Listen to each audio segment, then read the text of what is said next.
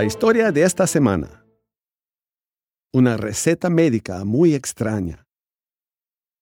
El aspecto de Naaman preocupó a su familia y sirvientes cuando regresó a casa después del servicio militar.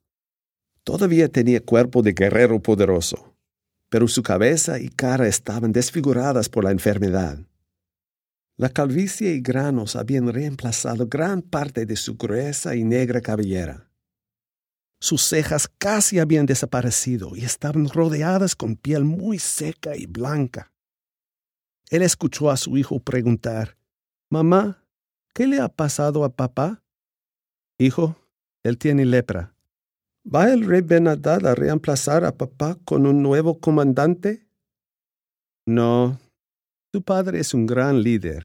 Él ha dirigido nuestras tropas en muchas victorias y es muy admirado por el rey. En Siria los leprosos pueden mantener sus trabajos, mientras que físicamente pueden manejar sus responsabilidades. Esa noche la esposa de Naamán le dijo, Por favor, escúchame cuidadosamente. La nueva esclava de Israel me dijo hoy, hay un profeta llamado Eliseo en mi país, que podría curar la lepra de mi amo. Desearía que mi amo vaya donde él se encuentra mi esposo, pídele al rey que te permita viajar donde esté el profeta. Naamán pensó, si existe la posibilidad de ser cuidado, lo buscaré. Él dijo, mi esposa, le pediré permiso al rey Benadad para ir a Israel.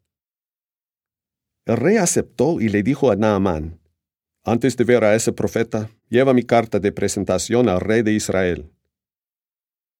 Inmediatamente Naamán y sus oficiales viajaron a Israel llevando regalos de ropa, oro y plata para el profeta.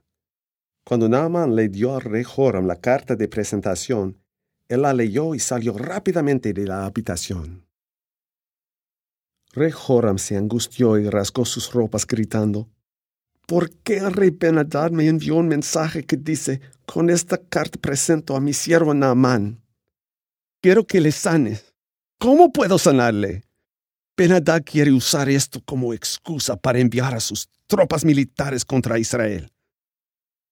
Eliseo el profeta escuchó de la angustia del rey. Eliseo sabía que el rey Joram no creía en pedir ayuda a Dios ni a los profetas de Dios. Eliseo envió a Joram este mensaje. Dígale a Naamán que venga a verme para que sepa que hay profeta de Dios en Israel. Cuando Naaman fue a casa de Eliseo, no fue invitado dentro. Las leyes judías prohibían contacto con leprosos. Eliseo envió un mensajero a decirle a Naamán, Ve al río Jordán y sumérgete en él siete veces. Entonces sanarás. Naamán se enfureció. Pensé que este profeta vendría a conocerme. Podría haber puesto su mano sobre mí y orar a su Dios para sanarme. Sus sirvientes le dijeron, Siga las indicaciones de este profeta. Naamán era orgulloso, pero también era honorable. Fue al río Jordán y se sumergió en él siete veces. Enseguida su piel quedó sana y suave como la de un niño. Cuando él y sus hombres regresaron a Eliseo, Naamán habló con humildad. Al fin sé que no hay Dios en el mundo excepto el Dios de Israel. Por favor, acepte regalos de mi parte.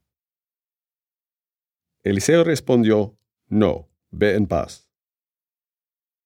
Este es Scott Thomas por Barbara Steiner, con la historia de la Biblia de un hombre orgulloso y honrado.